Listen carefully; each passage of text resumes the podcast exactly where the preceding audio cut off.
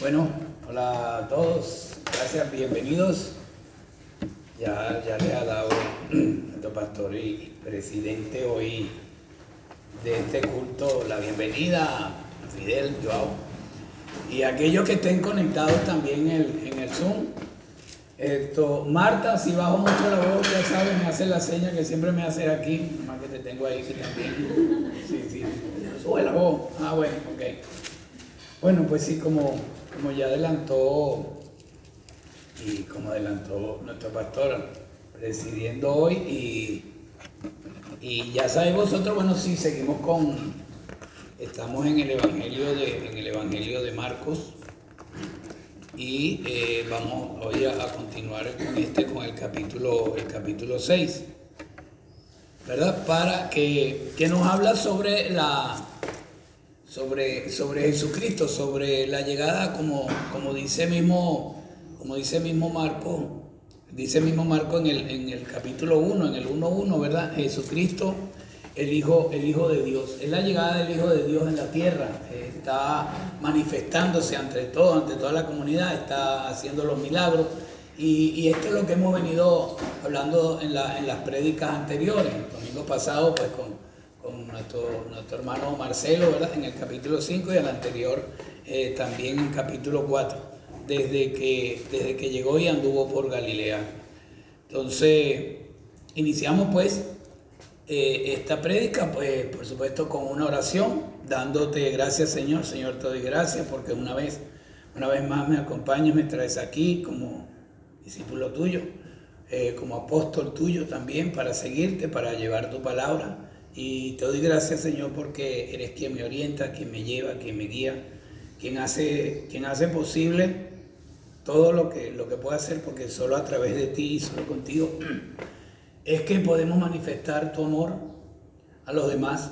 Entonces te pido eh, que hoy también continúes haciendo tu obra, haciendo tu obra en mí, que me sigas guiando para, para poder llevar ese mensaje a ti, para que te hagas así como estás y te has hecho presente y te has manifestado desde un principio en el día de hoy a través de estas alabanzas y a través de estos testimonios en todos aquellos que, que estamos aquí hoy reunidos en tu nombre, confiando en ti, así mismo confío yo también y con la plena fe y la certeza de que no, nos, harán, nos harás llegar este mensaje tuyo, que seas tú el que se manifieste a través de mí, porque soy todo instrumento tuyo, Señor, para hacerlo llegar a todos estos mis hermanos.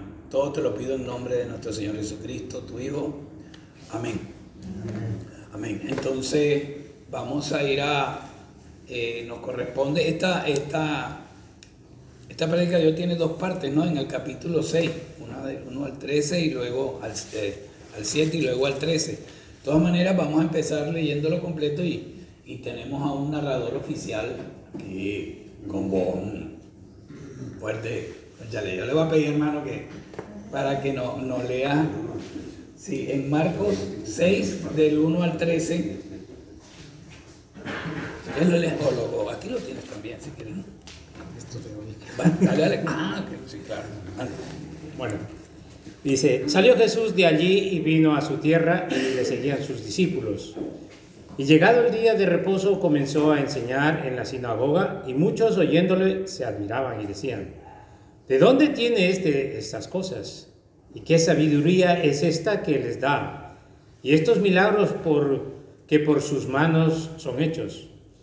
¿No es el carpintero hijo de María, hermano de Jacobo, de José, de Judas y de Simón?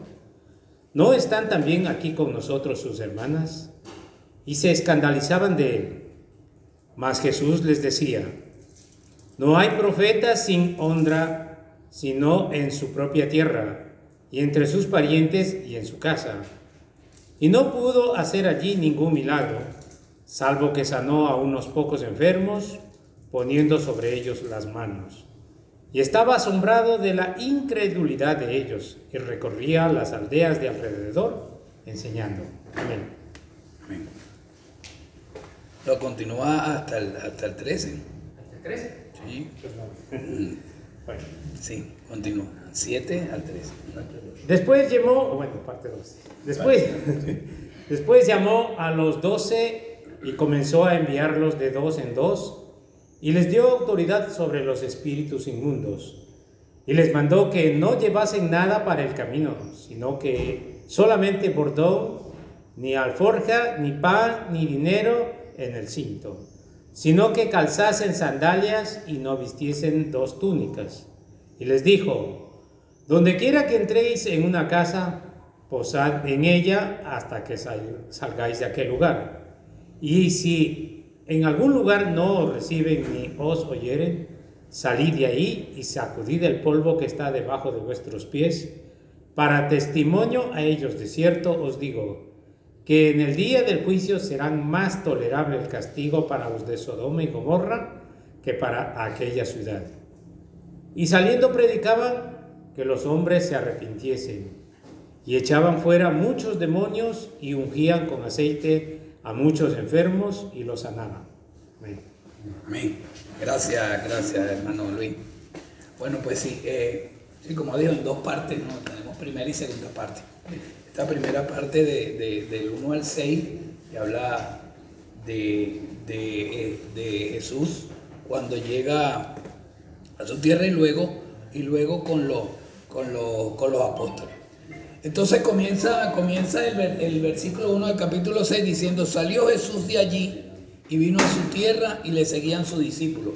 Entonces, Aquí, aquí vamos, vamos a primero ubicarnos en tiempo y espacio. Salió Jesús de allí. Como una imagen dice más que mil palabras, yo le solicité al equipo técnico y de proyección que tuviésemos unas imágenes, unas imágenes que, eh, que más o menos nos van a dar, exacto, esa que está, que está un poquito ampliada, ¿verdad?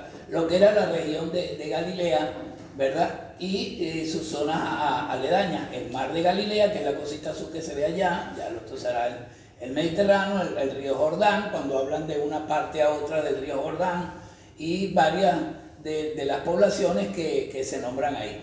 Esos colores también van a servir más adelante cuando, cuando esté siendo enjuiciado Jesucristo, eh, Jesús, y con aquello de, lo que es la jurisdicción, si era con Herodes o si era, o quién era que tenía jurisdicción, más adelante sabrá porque porque esos colores y un cuadrito que está por aquí, que no, que no sé muy bien, dice quién, cuál era la jurisdicción de Pilato, la de Herodes o la de, o la de Filipo. Eso se verá más adelante, eso no lo vamos a tocar ahora. Pero aquí para ubicarnos más o menos en tiempo y espacio. ¿Por qué? Porque eh, cuando dice salió de allí, o, de, o, de, dónde venía, ¿verdad? Dice, eh, salió Jesús de allí y vino a su tierra. Bueno, Jesús ha estado en, estos días y en capítulos anteriores, digo en estos días que narramos, que se narran aquí en el Evangelio, eh, bueno, en eso, haciendo milagros y, caminando y yendo de un, sitio a otro, caminando o en la barca, muchas veces dice que, anda de, una orilla a otra.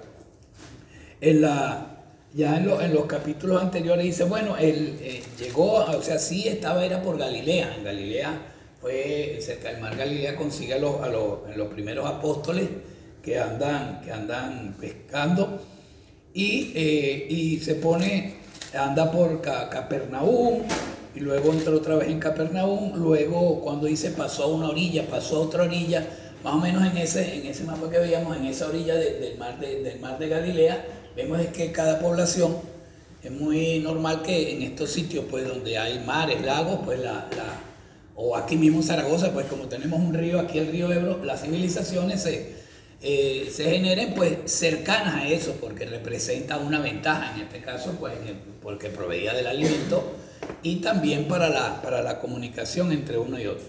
Entonces, dice allí, y dice, dice también el, dice el, el, el 6.1, el 6.1 de Marco, y vino, salió de allí y vino a su tierra y le seguían a sus discípulos. Vino a su tierra. ¿Y cuál era la tierra de él? ¿Cuál era la tierra de él? ¿Dónde nació? Ah, pero dice en Nazaret, pero no nació en Nazaret, ¿verdad? Entonces, yo por lo menos ahí que está Marta. Marta, ¿de dónde, ¿de dónde es Marta? Yo soy colombiana, dice Marta, ¿cierto? Ah, pero ¿cuántos años pasó usted en Colombia? a lo mejor cuatro o seis años. A mí allá en Venezuela, ¿y, de dónde eres tú? Yo soy de San Fernando de Apure, yo soy llanero, sí. ¿Y en qué parte vive? Bueno, no, toda mi vida en Valencia. Entonces, ¿de dónde somos? ¿De dónde nacemos o de dónde nos criamos? ¿Verdad? Pues, aquí en, En, Lucas, en Lucas 2.1, Lucas 2.1, sí, cuando narra la, el nacimiento de, el nacimiento de Jesucristo, o cuando se va a dar el nacimiento de Jesucristo, dice, aconteció en aquellos días que se promulgó un edicto de parte de Augusto César en todo, que todo el mundo fuese empadronado. Este primer censo se hizo siendo Sirenio gobernador de Siria, e iban todos para ser empadronados cada uno a su ciudad.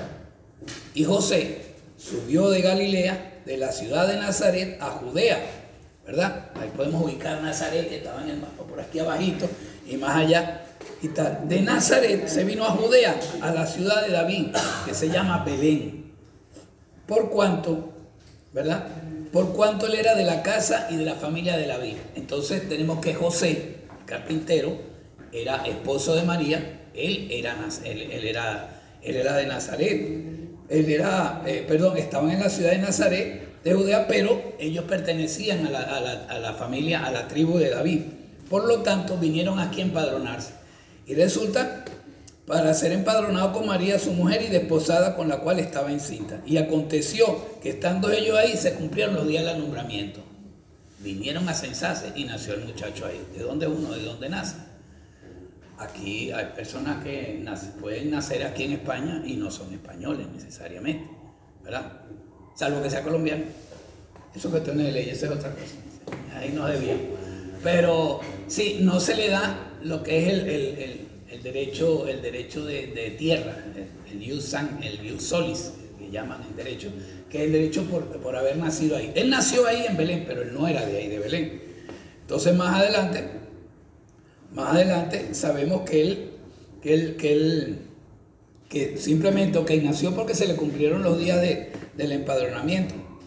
En el, en el mismo 2.4, pues eh, da, a entender. Pero en, en el mismo capítulo 2 de Lucas, si nos vamos al 39, dice, después de haberse cumplido con todo lo prescrito en la ley del Señor, volvieron a Galilea, a su ciudad Nazaret, o sea, a la ciudad de José. por lo tanto, eh, Jesús se cría en Nazaret, en Galilea, adquiere el acento, se vuelve maño, de ahí de Galilea, y todos creían, ah, ese es Galileo, por eso es que cuando lo estaban diciendo, ¿cómo ese es de Galileo? Ese tiene otra jurisdicción, pero él en verdad no había nacido ahí, él fue porque se crió ahí. Eso en, el mismo de 2.39. Y después de haber cumplido con todo lo prescrito en la ley del Señor, volvieron a Galilea, a su ciudad de Nazaret. Entonces él viene a Nazaret. Ahí en el mapa veíamos que del último sitio donde estaba la orilla se traslada a Nazaret. Nazaret no está tan en la costa, Nazaret está más, está más hacia adentro.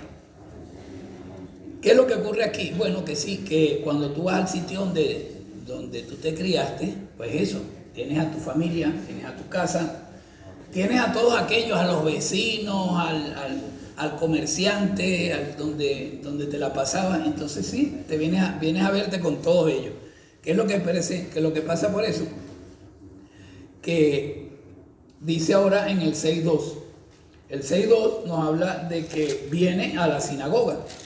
¿verdad? En el, esto, esto, estos hechos también están reflejados en Mateo del 13, Mateo 13 del 53 al 58, al igual que en Lucas 4. El otro dice, va, va a la sinagoga el día de reposo porque esa era su costumbre. La costumbre siempre, él, él acudía, acudía a la sinagoga, bueno, a compartir la palabra y a, y a enseñar, sobre todo a enseñar en el sitio presente.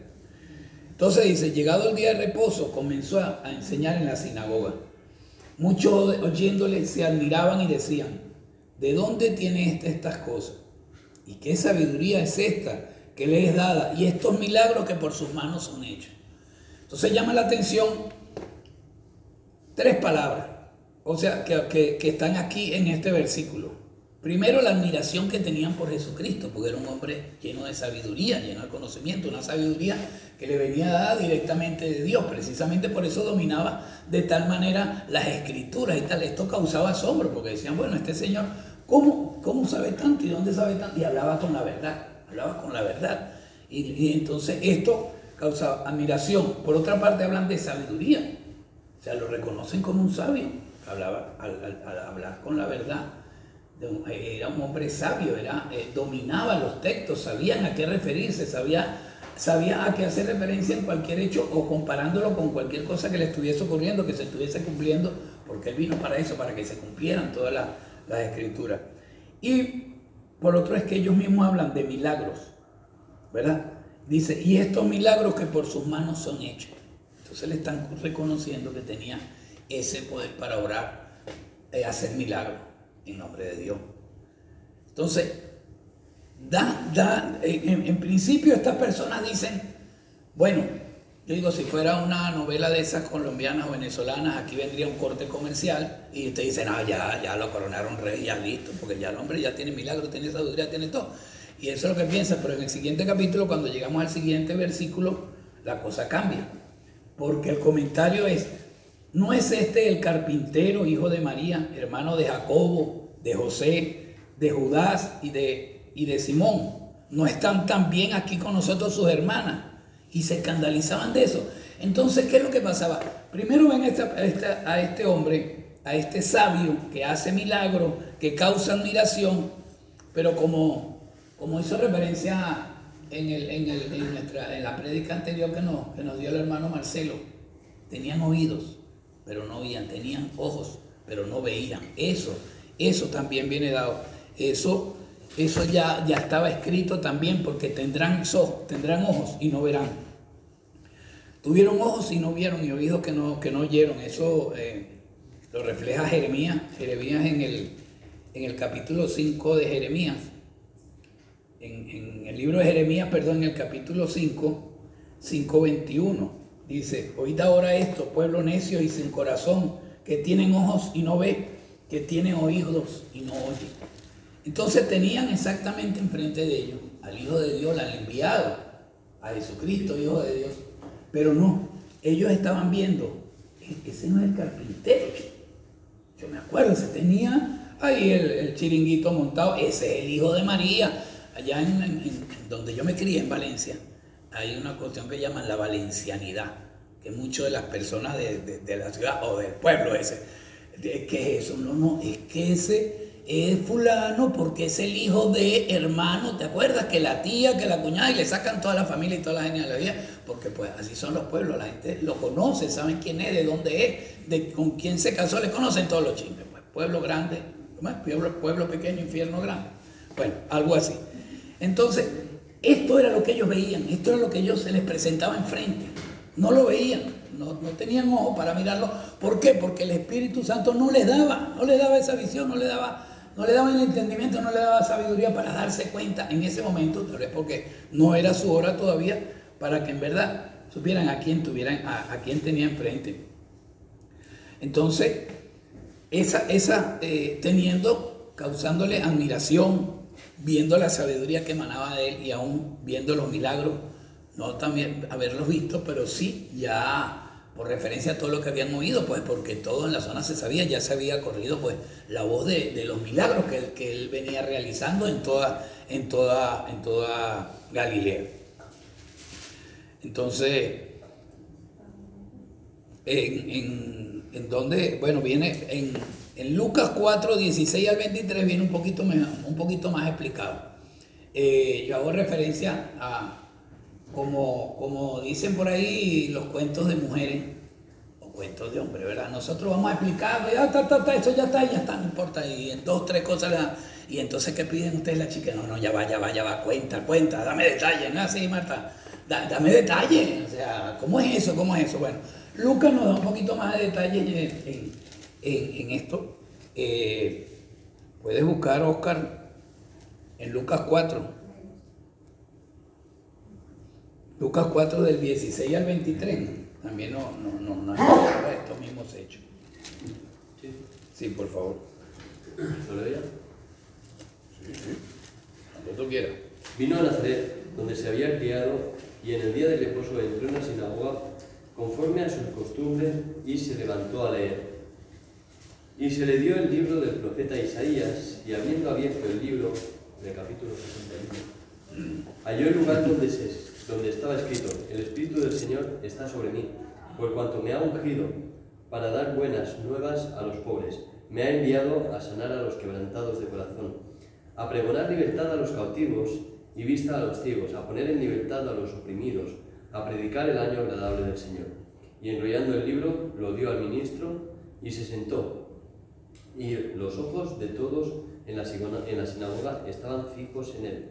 Y comenzó a decirles, hoy se ha cumplido esta escritura delante de vosotros. Y todos daban buen testimonio de él y estaban maravillados de las palabras de gracia que salían de su boca y decían, ¿no es este el hijo de José? Hasta ahí, déjalo hasta ahí.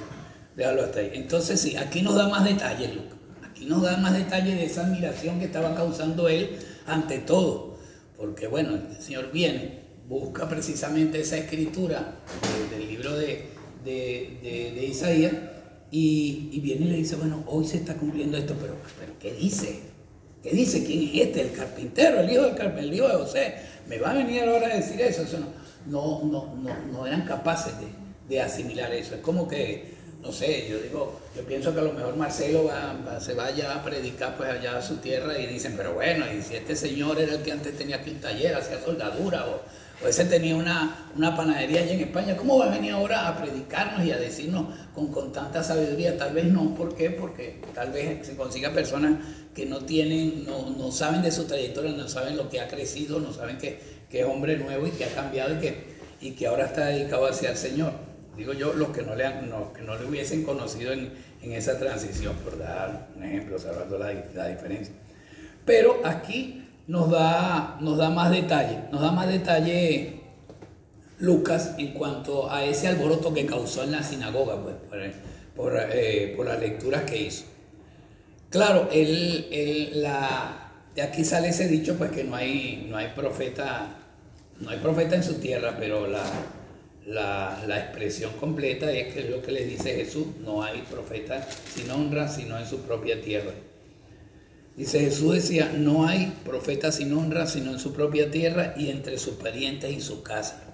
Por eso, porque, porque era la familia, porque eran los vecinos, eran aquellos donde él le costaba mucho más adelante dice que también que, que, se admiraba de esa incredulidad que había ahí, de la, de la falta de fe. Dice, sino en su propia tierra y en, y, en de sus parientes. Ahora, no hay profeta sin, sin honra. ¿A, qué se refiere Jesús con esto? ¿Cuál era la honra, la honra del profeta? Eh, o, a qué se, o cuál es, o a qué se refería esto? ¿Qué es esto de la honra del profeta? En Mateo 10, en Mateo 10, 41, 42. Déjalo ahí, por favor. Santo. Mateo 10 del 41 al 42 habla de la recompensa que podemos recibir. Por favor.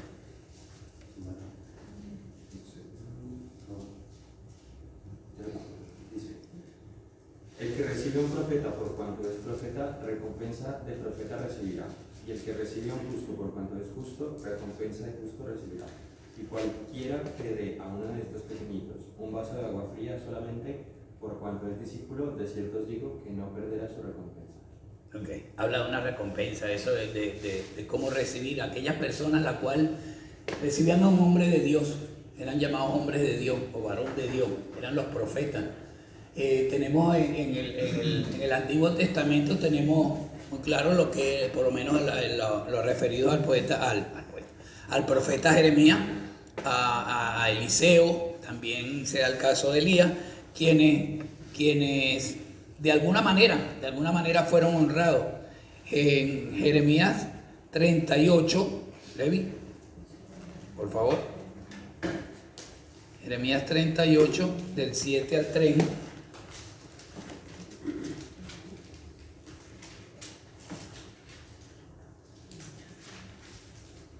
Del 7 al 13.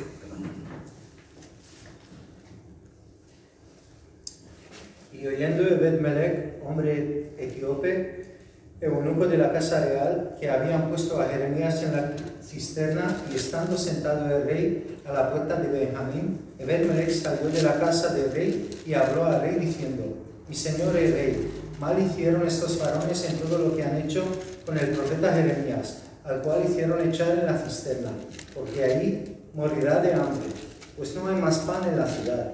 Entonces mandó el rey al mismo etíope Ered Melech diciendo, toma en tu poder treinta hombres de aquí y haz sacar al profeta Jeremías de la cisterna antes de que muera. Y tomó Ebed-Melech en su poder a los hombres y entró en la casa del rey debajo de la, de- de de tesorería y tomó de ahí trapos viejos y ropas raí- raídas y andrajosas y los echó a Jeremías con sogas en la cisterna. Y dijo el etíope Ebed-Melech a Jeremías, pon ahora estos trapos viejos y ropas raídas y andrajosas bajo los sacos debajo de las sogas. Y lo hizo así Jeremías. De ese modo sacaron a Jeremías con sogas y lo subieron de la cisterna. Y quedó Jeremías en el patio de la cárcel. Vale. Claro, esto ocurre cuando, cuando, se, cuando la caída de Jerusalén y habían, habían, eh, habían agarrado al, lo habían hecho preso a Jeremías, lo habían metido entre una cisterna para que se quedara ahí. El etíope se da cuenta de eso y se lo hace saber, y se lo hace saber al rey, que estaba sentado ahí y dice, pero bueno, si este es un hombre de Dios, ¿cómo, cómo podemos hacer, eso? Vamos, vamos a sacarlo, vamos a cuidarlo. Él llama la atención sobre el rey y el rey pues entonces le dice que él obre y que haga lo, lo, lo que dice ahí pues para que, para que lo saque de ahí. Lo hizo a través de, de estas cuerdas, no tenía cuerdas o de, lo, de las ropas raídas, tú sabías. Con eso las amarraron y las sacaron. ¿Cuál es la consecuencia de eso? ¿Verdad? Viene luego más adelante.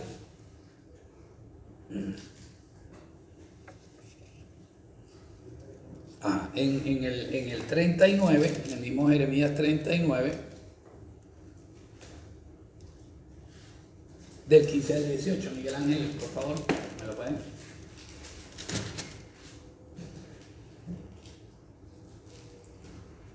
Ya había venido palabra del Señor Jeremías, no, eh, perdón, ya había venido palabra del Señor a Jeremías, estando preso en el patio de la cárcel, diciendo, ve y habla a Ebed Melech, etíope, diciendo, así ha dicho el Señor de los ejércitos, Dios de Israel, he aquí yo traigo mis palabras sobre esta ciudad para mal, y no para bien, y sucederá esto en aquel día en presencia tuya. Pero en aquel día yo te libraré, dice el Señor. No serás entregado en manos de aquellos a quienes tú temes, porque ciertamente te libraré y no caerás a espada, sino que tu vida te será por botín, porque tuviste confianza en mí, dice el Señor. Entonces ve, amén. Gracias. Esto, Jehová, Jehová le da esa recompensa a este, al etíope por el- la diferencia que él tuvo, por haber honrado, por haber honrado al, al- al profeta Jeremías, por haberlo librado de ese cautiverio. Entonces Jehová se complace y luego cuando, cuando viene la recuperación y van a, a- filo- van a pasar a filo de espada y como dice eh, en aquel día yo te libraré, dice Jehová, porque aquí yo traigo mis palabras sobre esta ciudad para mal y no para bien. Y sucederá esto en aquel día en presencia tuya, pero yo te libraré a ti. No serás entregado en manos de aquellos. ¿ves? Entonces, esto, esa es la recompensa a, que se refiere Mateo. La otra viene dada con el profeta eh, Elías, y esta ya no- nos va a sonar más, más reciente, porque esa es en Primera de Reyes que en la, en la, en la lectura diaria, en la lectura diaria que, hemos, que tenemos, eh, perdón, en la lectura diaria eh, reciente, pues, en la, ya vamos, ya vamos en la segunda, ¿no? De Reyes. Pero en la primera de Reyes, en el capítulo 17, del 8 al 16, que narra, narra el encuentro de él con, con la viuda, que, se hace cargo de. Esto, por favor.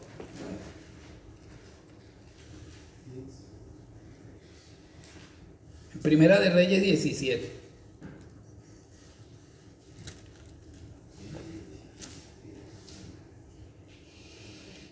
Dice, Y ella le respondió, Señor mío, tú juraste a tus siervas por Jehová tu Dios, diciendo, Salomón... Perdón, perdón, perdón. Del 8 al 16. 17 del 8 al 16. 17. Ajá. En, en- en la primera de Reyes 17, del 8 al 16. Es cuando Jehová le habla a Elías y le dice que vaya a, a Zarep. Vino luego a él palabra de Jehová, diciendo, levántate, vete a Zarapeta de Sidón y mora allí. He aquí yo he dado orden allí a una mujer viuda que te sustente. Entonces él se levantó y se fue a Zarapeta y luego llegó a la puerta de la ciudad. He aquí una mujer viuda que estaba allí recogiendo leña y él la llamó y le dijo, te ruego que me traigas un poco de agua en un vaso para que beba. Y yendo ella para traérsela, él la volvió a llamar y le dijo, te ruego me traigas también un bocado de pan en tu mano. Y ella le respondió, vive Jehová tu Dios, que no tengo pan cocido, solamente un puñado de harina tengo en la tinaja y un poco de aceite en una vasija. Y ahora recogía dos leños para entrar y prepararlo para mí y para mi hijo, para que lo comamos y no nos dejemos morir. Elías le dijo, no tengas temor, ve, haz como has dicho, pero hazme a mí primero de ello una pequeña tarta cocida debajo de la ceniza y traérmela. Después harás para ti y para tu hijo. Porque Jehová, Dios de Israel, ha dicho así, la harina de la tinaja no escaseará, ni el aceite de la vasija disminuirá, hasta el día en que Jehová haga llover sobre la faz de la tierra. Entonces ella fue e hizo como le dijo Elías, y comió él y ella y su casa muchos días.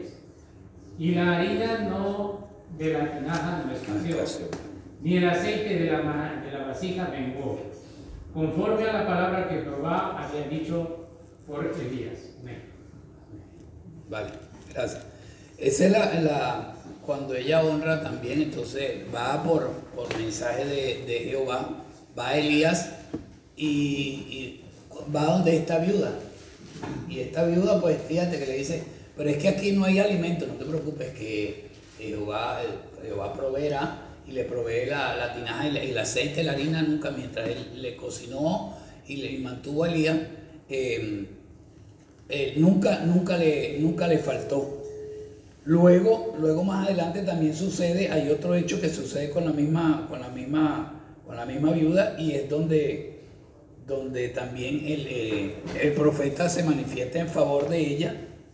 Está más adelante en el mismo capítulo del 17 al 24, que es cuando su hijo eh, muere y, y, ella le- y, entonces el profeta le- ah, Dios. Bueno, le hace así. Y ahí tienes a otro ahí también conectado.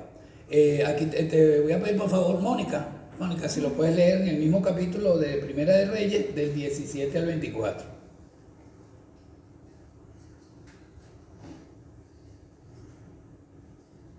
Después de estas cosas, aconteció que cayó enfermo el hijo del alma de la casa, y la enfermedad fue tan grave que no quedó en el, no quedó en el aliento. Y ella dijo a Elías, ¿tengo yo contigo varón de Dios? ¿Has venido a mí para traer memoria de mis iniquidades y para hacer morir a mi hijo?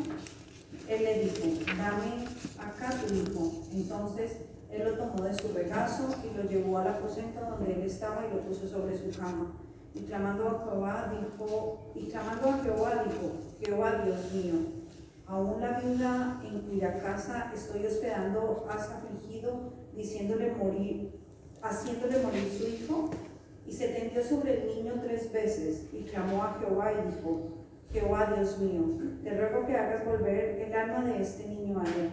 Y Jehová oyó la voz de Elías y el alma del niño volvió a él y revivió. Tomando luego Elías al niño, lo trajo del aposento a la casa y lo dio a su madre. Y le dijo Elías, mira tu hijo vive. Entonces la mujer dijo a Elías, ahora conozco que tú eres varón de Dios y que la palabra de Jehová es verdad en tu boca. Gracias. Bueno, a esto, a esto hace referencia sobre la honra de los profetas. Ningún profeta eh, dejara de tener honra salvo que estuviese en su tierra. También hay otro referido al, al, al profeta Eliseo con el caso de la tsunamita. Pero pocas palabras, a, esto hace referencia, hace referencia a Jesús ahí en Marcos cuando dice que, que nadie, que ningún profeta era, estaba, quedaba sin honra, sino en su propia tierra y entre sus parientes en la casa. Luego cuando vamos al, al mismo, al versículo siguiente, al versículo 5, dice, no pudo hacer allí ningún milagro, salvo que sanó a unos pocos enfermos, poniendo sobre ellos las manos. Y completa en el sexto, dice, y estaba asombrado de la incredulidad de ellos, y recorría las aldeas eh, enseñando. ¿Por qué? ¿Qué es, lo que, ¿Qué es lo que ocurre aquí? Primero la incredulidad de estas personas, no creían en Él, ¿verdad? No tenían, no tenían la, la, fe necesaria para saber que en verdad, primero que tenían ante, ante ellos era al, hijo de, al Hijo de Dios, Jesucristo como enviado del cielo, como enviado de Dios, quien traía a su Hijo para, para dar la, la, buena nueva. Dice, eh, esta incredulidad viene dada hay una definición que dice, es la imposibilidad o reserva que tiene una persona para creer o que no lo que no, algo que no ve o que está demostrado, aunque esté aceptado o consensuado por la mayoría. Eh, de, una, de, una, concepción más cristiana tenemos que sencillamente es la falta de fe religiosa, ¿verdad? Porque, ¿qué es lo que, que ocurre? ¿Cómo, ¿Cómo, habían sido estos los milagros hechos por Jesús? Estos milagros los había hecho Jesús aquí en Galilea a través de la fe de las personas. Era a través de la fe que se manifestaban esos milagros. Cuando, cuando en el capítulo 5, cuando habla de la mujer esta que sufría de flujo menstrual, ella con la fe dice, si yo tocar el manto me curará. Y él, Jesús se da cuenta y dice, tu fe te ha salvado.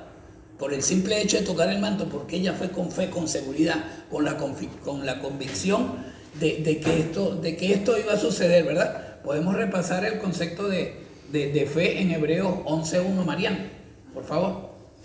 Solo para manera de, que nos acordemos qué es eso, qué es lo que nos mueve, cuál es la fe, cuál es el concepto de fe que nos da la misma Biblia. 11.1 de Hebreo.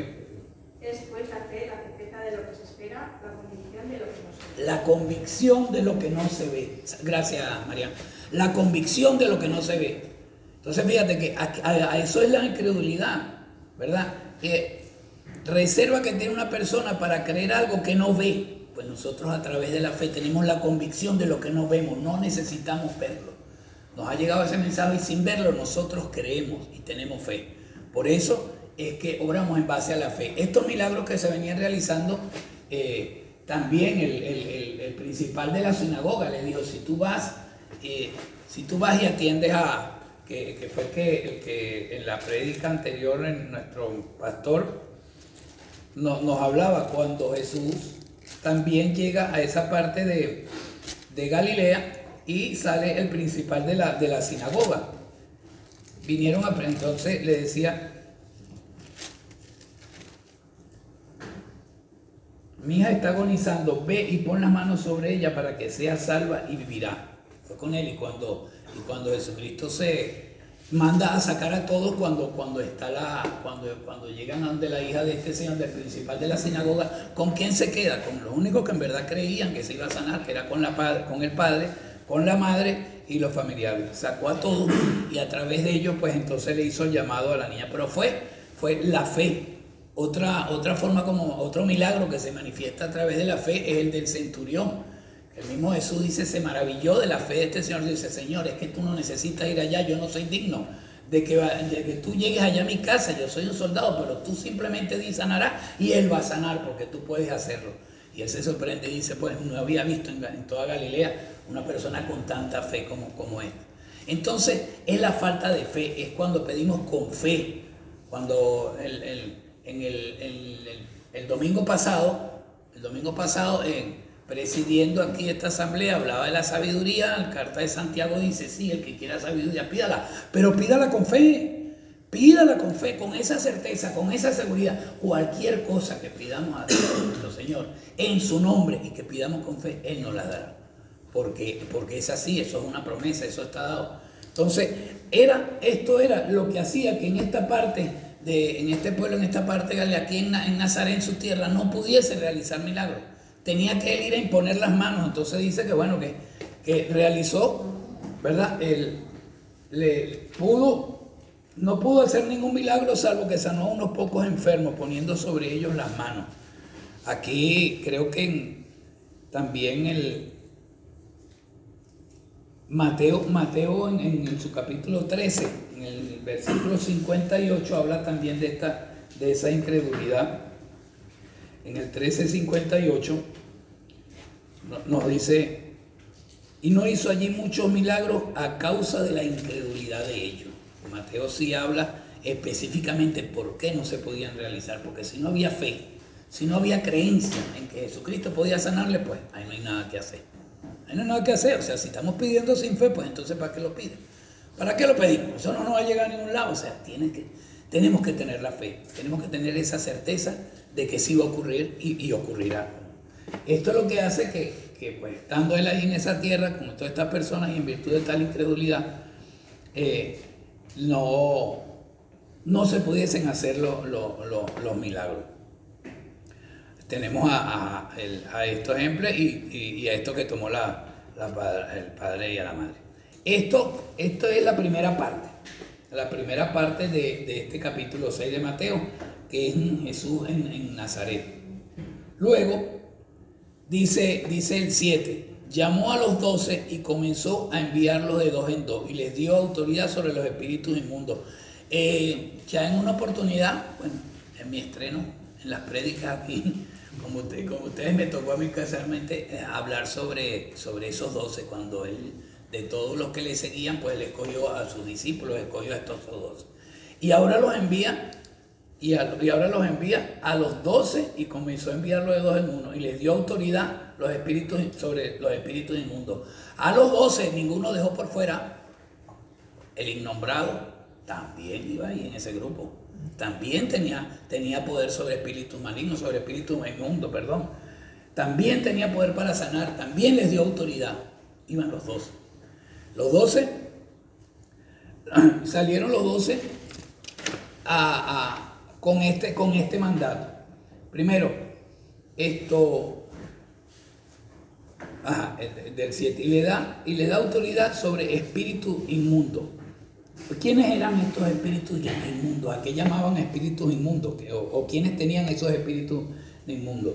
Eh, cuando en el Antiguo Testamento, en los primeros, cuando las leyes sobre la purificación, en Levítico, en Levíticos 13, Levíticos 13, esto, Enrique, por favor.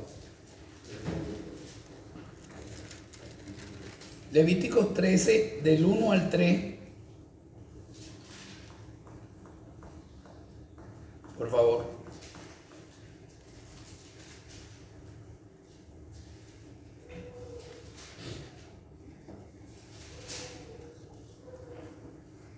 Habló a Moisés ya diciendo, cuando el hombre tuviere en la piel de su cuerpo hinchazón o erupción o mancha blanca, y hubiera en la piel de su cuerpo como lleva letra, será traído a Aarón, el sacerdote, o a uno de sus hijos, los, de los sacerdotes. Y el, y el sacerdote mirará la llaga en la piel del cuerpo. Si el pelo en la llaga se ha vuelto blanco, pareciere una llaga más profunda, de la piel de la carne. Llega, le, le traes y el sacerdote lo será y le declarará inmundo. Y le declarará inmundo. Entonces, estas eran las leyes eh, sobre, acerca de la lepra. Entonces, ah, cuando, le, cuando dice ganar a espíritus inmundos, en este caso, la, lepra era, era, era, una inmundicia. Todo el que tuviese contacto con una persona, pues estaba inmundo. Y en, la, y en estas leyes decía cómo debería, cómo, cómo hacer para, para purificarse, inclusive el sacerdote. O, la persona que, hubiese tocado a un muerto o que hubiese estado en contacto con él. Todas estas, esto es lo que se llama eh, las inmundicias. Pero en, en, en este caso, cuando hablamos que les da poder, eh, autoridad sobre los espíritus inmundos y para sanar enfermedades, era también para sanar a los leprosos. Entonces, en, este, el Antiguo Testamento, luego del, del éxodo, bueno, cuando una persona declara, y, y, así se, se, se, seguía hasta ese momento según las leyes de Moisés, cómo, era, cómo, se trataba en este caso la lepra, pues, o sea, cómo debían hacerlo, aislarlo y, observarlo y para que éste se purificara y todo eso. Sin embargo, eh, luego de la venida de, Jesucristo, pues, pues con el poder que ellos podrían ejercer, entonces tenían ese poder para sanar, inclusive para sanar la lepra, para curarlo. Ya tenemos también testimonio de Jesucristo cuando curó a los leprosos. ¿Y qué fue lo que le cuál fue el mandato que le dio Jesús? Bueno, anda y preséntate allá al sacerdote para que te declare limpio, como, como, manda la ley de, como manda la ley de Moisés. Pero no había pasado por todo esto que mandaba la, que mandaba la, que mandaba para ese entonces la ley de Moisés sobre el tratamiento de la lepra. Entonces lleva, le, da autoridad sobre los espíritus inmundos. Por otra parte, eh, Mateo 10, 8. En Mateo 10, 8 también nos, hace referencia. En el 10, 8 le dice, sanad enfermos, limpiad leprosos. Aquí sí directamente dice a quienes, a quienes van a, limpiar. Sanad enfermos, limpiad leprosos, resucitad muertos, echad fuera demonios, de gracia recibiste, dad de gracia. O sea, esto lo van a hacer gratuito, nada está pasando factura, ni cobro, ni honorarios profesionales por esto, porque lo que ustedes han recibido, estos dones los están recibiendo de gracia, gratis, se los están dando, se los están regalando, pues ustedes también denlo de gracia. Eso, entonces aquí habla exactamente de limpiar leprosos, que eh, Marco lo denomina los, inmundos. Luego dice, y les mandó, no llevasen nada para el camino, sino solamente bordón, ni alforja, ni pan, ni dinero en el cinto, nada de ostentación, nada. Y, creo que en el que es más específico también,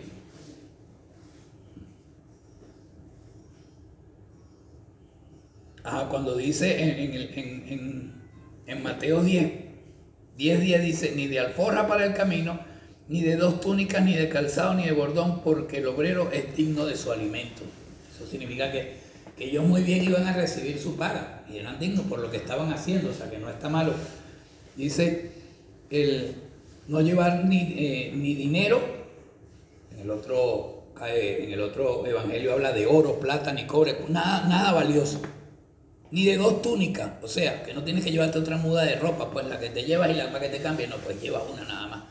¿Sabes lo que decía? No tenía por qué estarse cambiando la túnica. Con la misma túnica, no llevar calzado, sino sandalia. O sea, entendemos que el calzado pues era una, era una prenda un poco más, eh, más, vistosa. Pues no, pues simplemente con sandalia. Porque el obrero es digno de su salario, es digno de su alimento.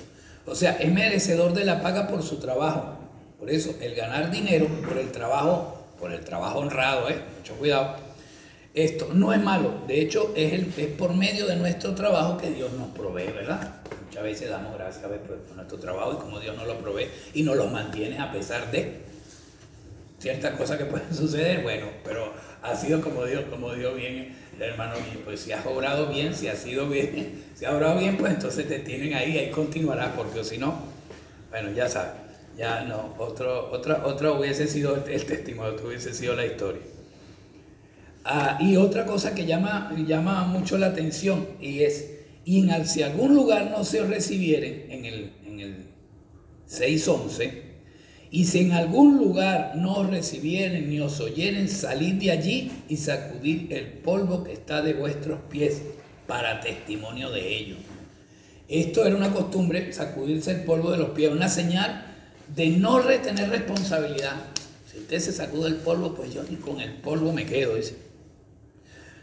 No, es una señal de no tener responsabilidad por el lugar donde se había levantado el polvo, dejando así esa, esa zona para el juicio de Dios, que como dice eh, literalmente será más tolerable el castigo para lo de Sodoma y Gomorra, que ya vemos la historia en el Antiguo Testamento de cómo era Sodoma y Gomorra, cómo quiso salvarlo hasta el último momento. Eh, Jesús pues cuando abogaban por, por ellos, pero aún así ya que, ya que lo merecía el castigo. Aún así dice que, que en el juicio final será más tolerable el castigo para los de Sodoma y Gomorra que los, de esa ciudad. La ciudad que no les reciba, la ciudad que, que, que, que no tenga bien recibir el mensaje que ellos le llevan, porque dice, es para hacerles entender eh, que ellos no iban ahí, o sea, en este caso los apóstoles no estaban yendo al pueblo por ningún interés personal ni para sacarles dinero u otra cosa.